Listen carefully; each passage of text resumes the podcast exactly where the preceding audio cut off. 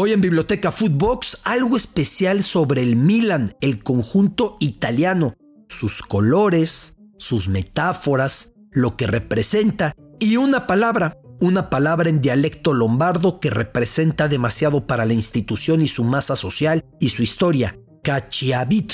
¿Qué es Cachiavit? De eso hablaremos hoy en Biblioteca Footbox. Esto es Biblioteca Footbox, un podcast con Alberto Lati, exclusivo de Footbox.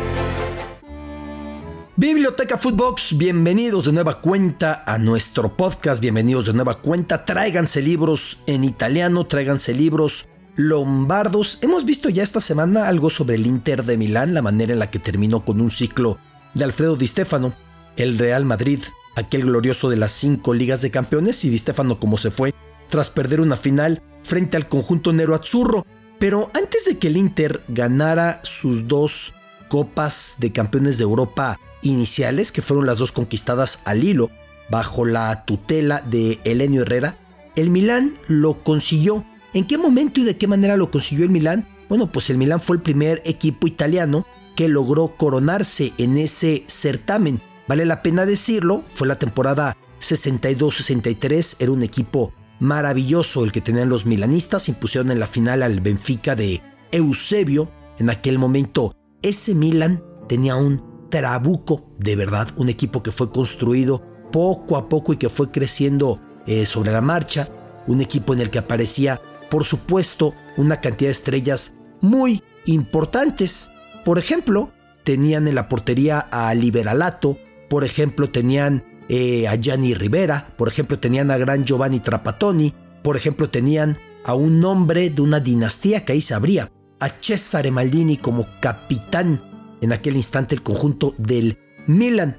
De hecho, Paolo Maldini alguna vez me confirmaría, y así lo reflejo en mi libro 100 genios del balón, que de las motivaciones que tuvo en su casa, o imposiciones, o obstáculos, era ver la foto de su padre sosteniendo la Copa de Campeones de Europa y el saber que en el futuro él podía y él tenía que conseguir eso y mucho más. Pero vamos a la tradición del Milan que ha aparecido este día en la UEFA Champions League. Alguna vez vi un tifo en la curva sud del estadio de San Siro con un doble mensaje que era muy poderoso y que resumía parte de la tradición de este club. Tifo, para el que no esté familiarizado, pues las maneras en las que se colocan pancartas enormes, enormes, enormes en algún punto de la grada. Ese tifo en el estadio de San Siro, y digo San Siro porque el Milan no le dice Giuseppe Meazza, así le dice el Inter que comparte el estadio con el conjunto rosonero, porque Giuseppe Meazza fue figura del Inter, aunque tiene una historia tan curiosa que lo rechazó el Milan y que luego al final de su carrera terminará por jugar en el Milan, ese personajazo que fuera dos veces campeón del mundo con la escuadra azzurra, con Italia. En ese tifo aparecía una palabra en dialecto lombardo. Cachiavit. Cachiavit, que quiere decir desarmador. Debajo, una pancarta con el enunciado Rossi como el fuoco, neri como la vostra paura. Rojo como el fuego, negro como tu miedo.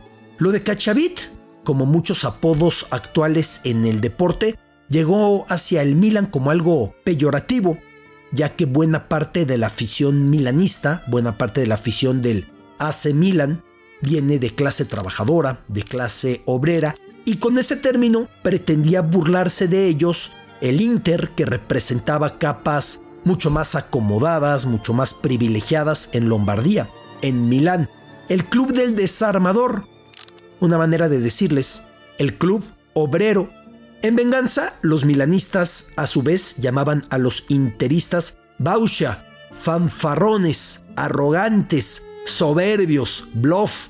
De esa manera iban por la vida el cachavit, el desarmador rosonero, y el bausha, interista. Ironías que se pueden dar en cualquier momento, carambolas del destino.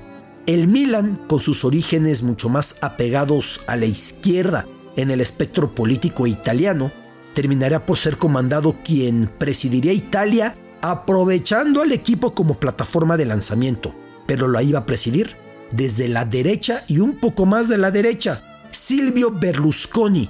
Sí, Berlusconi no habría llegado a la presidencia, a lo más alto del gobierno de Italia, de no haber sido lo que le dio de nombre, lo que le dio de prestigio, lo que le dio de notoriedad haber encabezado al multicampeón Milan, primero dirigido con Arrigo Sacchi, luego con Fabio Capello, y los holandeses Van Basten, Gullit, Rijkaard, y Costa Curta, y Paolo Maldini, y Franco Baresi, y Tassotti, y Carlo Ancelotti, todos ellos, y Donadoni, no hubiera sido posible nada para Berlusconi sin haber encabezado antes al Milan. Pero cuando encabezaba el Milan, encabezaba un equipo de tradición de izquierdas, y cuando llegó al gobierno lo hizo desde la derecha. Al tiempo, el Inter de tradición más bien conservadora terminaría con un propietario, Massimo Moratti, muy vinculado a la socialdemocracia italiana, o sea, a la izquierda moderada en Italia. Así se cruzaron en el espectro político, pero más allá de la política, regresamos al mencionado tifo, porque me refería a otra frase debajo del cacciavit, una frase en italiano, Rossi como il fuoco, neri come la vostra paura. ¿Qué significa esto? Esta frase significa ni más ni menos que lo que iba a propiciar el uniforme del conjunto eh, milanista. ¿Cuál es la traducción de esta frase?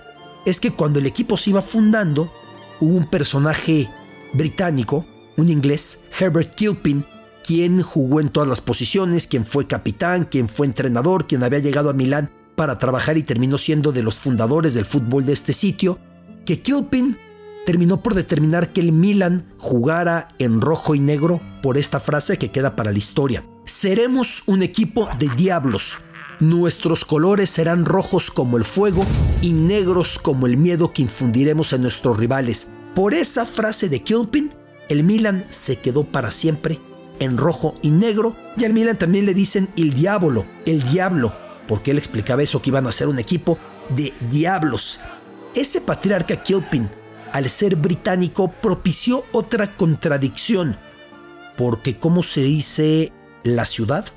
Milano en italiano, Milán en español, Milan en inglés, pero siendo inglés le puso al equipo Milan y no le puso al equipo Milano, como el otro equipo, el Internacional en Milano, sí lleva de esa manera. Es decir, algo parecido, por ejemplo, a lo que sucede con el Genoa, donde ahora juega el mexicano Johan Vázquez, denominado como esa localidad en inglés y no en italiano.